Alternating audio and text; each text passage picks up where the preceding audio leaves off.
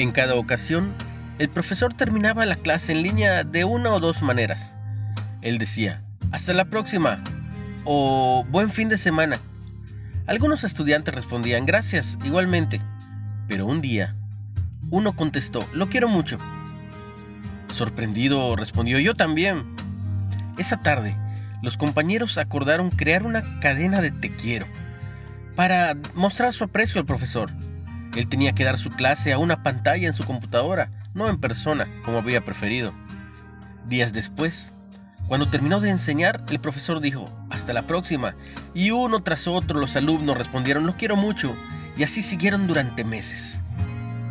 El profesor dijo que eso había creado un vínculo poderoso con sus alumnos, y que ahora lo sentía como una familia.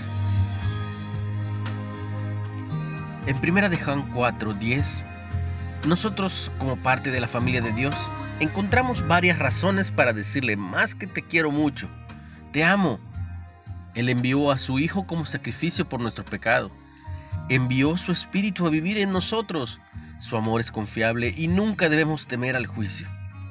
Nos capacita para amarlo a Él y a los demás, porque Él nos amó primero. La próxima vez que te reúnas con el pueblo de Dios, compartan motivos para amarlo. Hacer una cadena de te amo para el Señor lo alabará y los acercará a unos a otros. Una reflexión de Anicetas. ¿Por qué amas a Dios? ¿Cómo puedes mostrar su amor a otros? Padre, gracias. Gracias por tu amor.